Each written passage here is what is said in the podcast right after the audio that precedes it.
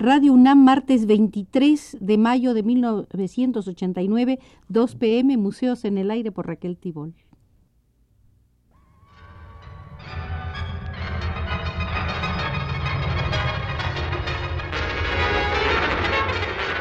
Radio UNAM presenta Museos en el Aire.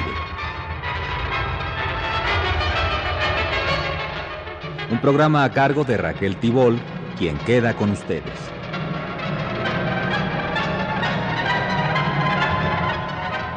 Comenzaremos una serie de visitas al Museo del Renacimiento para visitar las salas dedicadas a Miguel Ángel.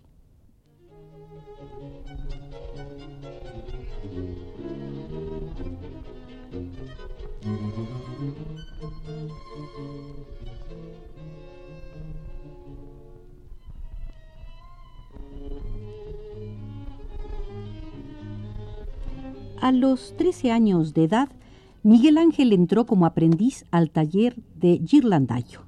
Corría el año de 1488. Ya sabía dibujar. Como tantos niños, un buen día tomó un carbón y una pared de la casa paterna fue la superficie para probar la destreza de su mano.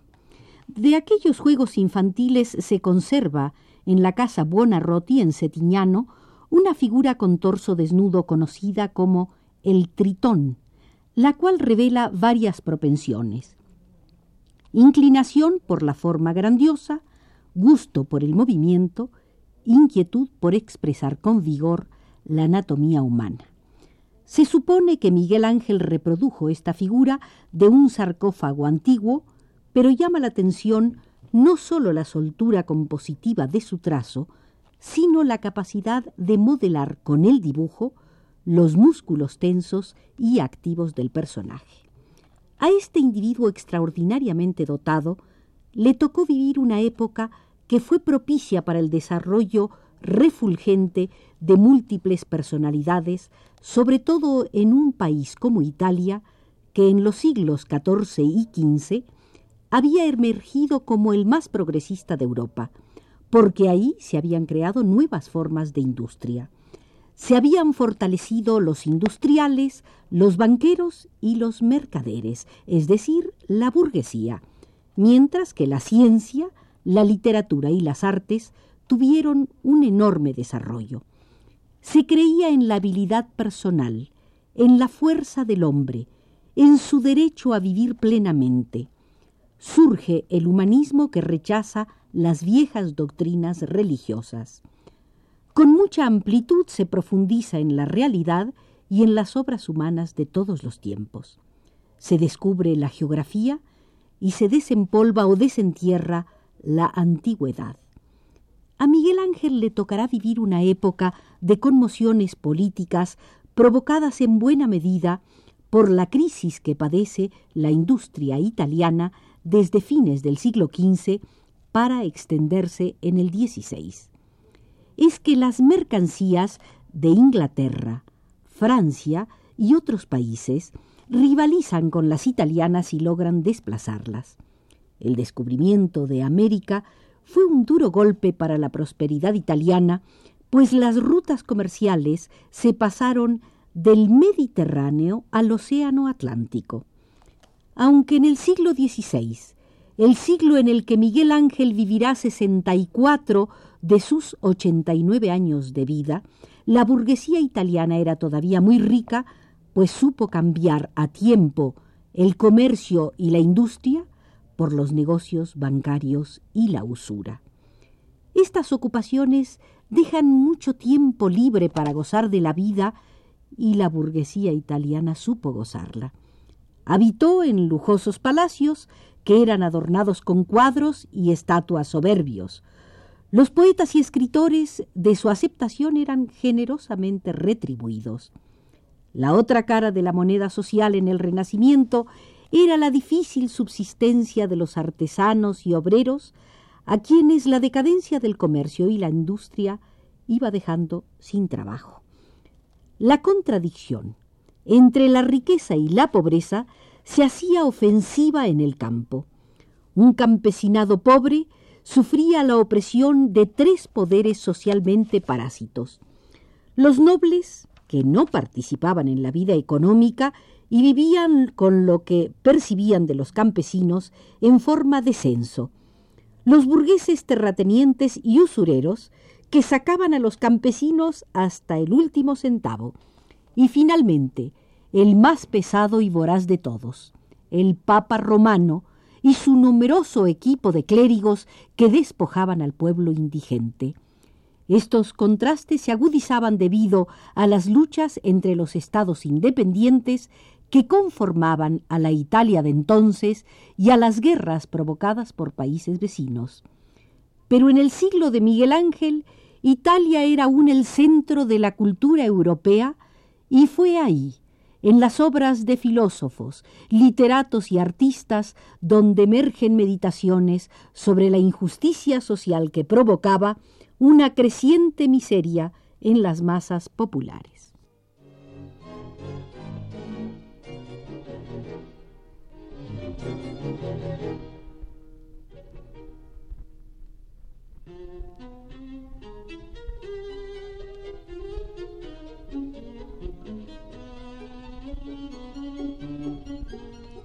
En el año que Miguel Ángel permaneció en el taller de Ghirlandaio en Florencia, se familiarizó con las creaciones de Giotto y de Masaccio, algunas de cuyas obras copió el aprendiz adolescente en dibujos a pluma que se han conservado. A los 14 años de edad, por iniciativa de Lorenzo el Magnífico, Miguel Ángel pasa a la escuela que funcionaba en el Jardín de los Medici en San Marco, donde conoció en la plenitud al filósofo Marsilio Ficino, quien aportó a la vida espiritual de Florencia los valores platónicos. Ficino había traducido y comentado no solo a Platón, sino también a Plotino, a Prodo y a otros pensadores griegos, e hizo el intento de incorporar el pensamiento de los antiguos filósofos a las doctrinas de los padres de la Iglesia.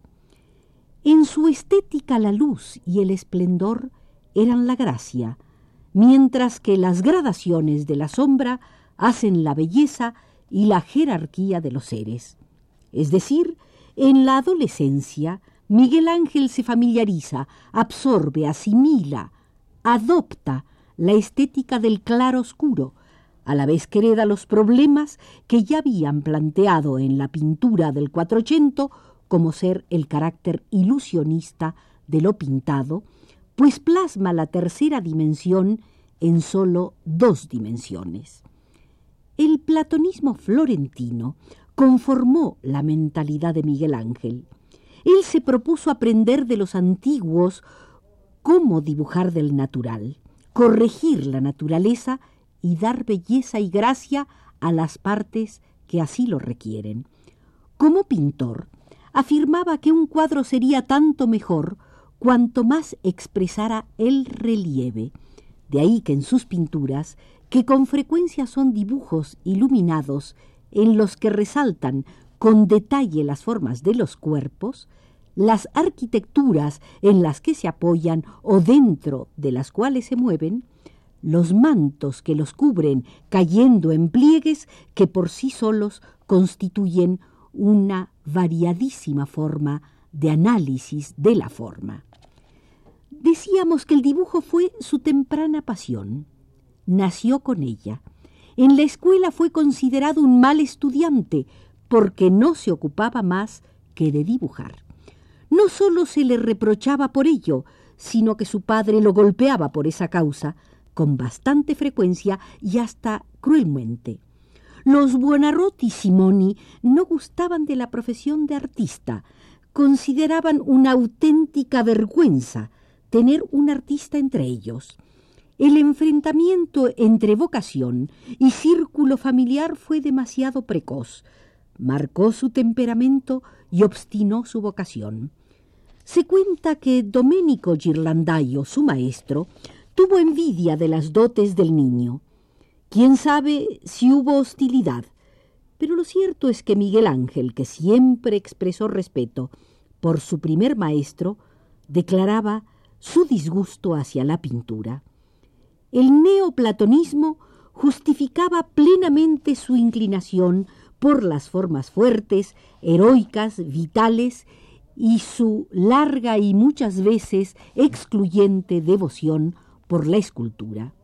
Cuando vive en el palacio de Lorenzo de Médicis, no sólo se familiariza con la estatuaria antigua, sino que frecuenta la iglesia de Santa María del Carmine para dibujar los frescos inconclusos de Masaccio con perspectivas severamente construidas.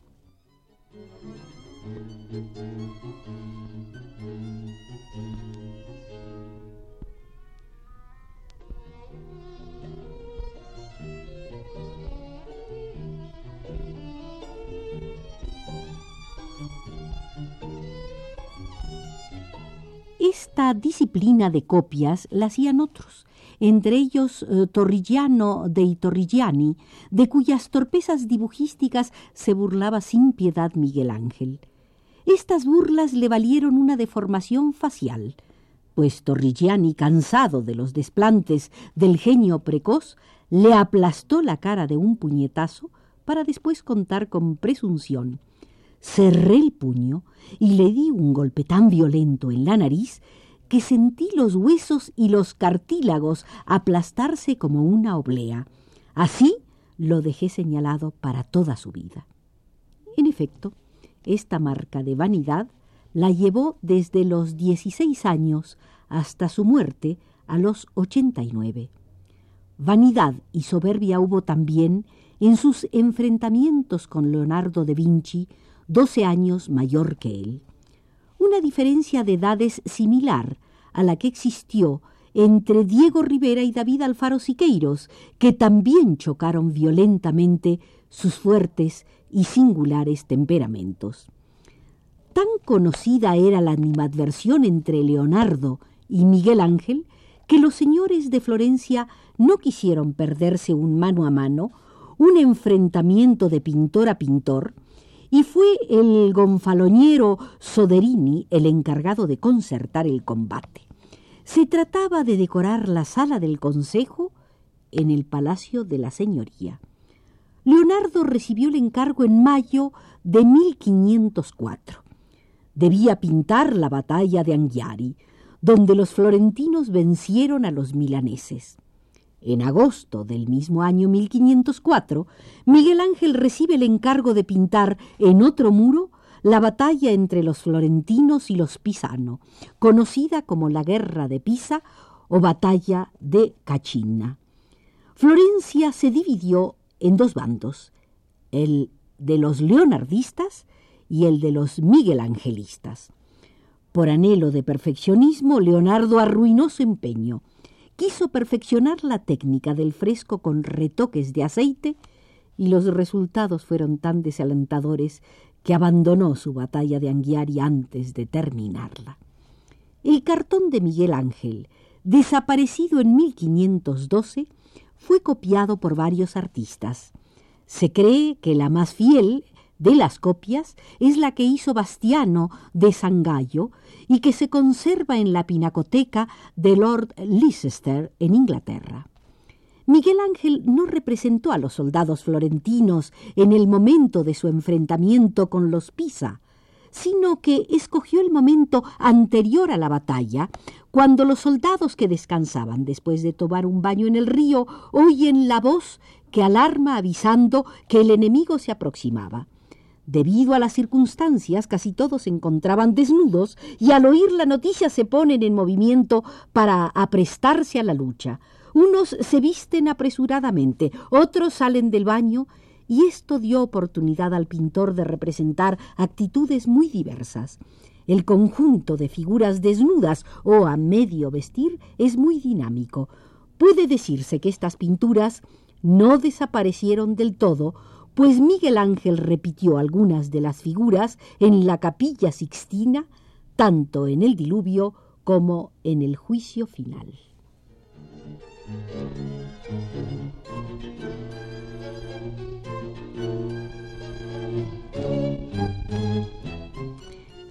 De esta manera terminamos la primera visita al Museo del Renacimiento, donde hemos comenzado a recorrer las salas dedicadas a Miguel Ángel. Nos vigiló desde los controles técnicos el experto Arturo Carro.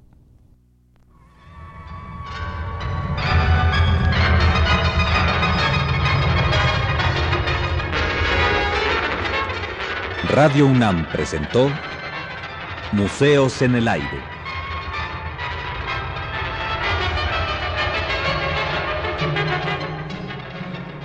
Un programa de Raquel Tibol.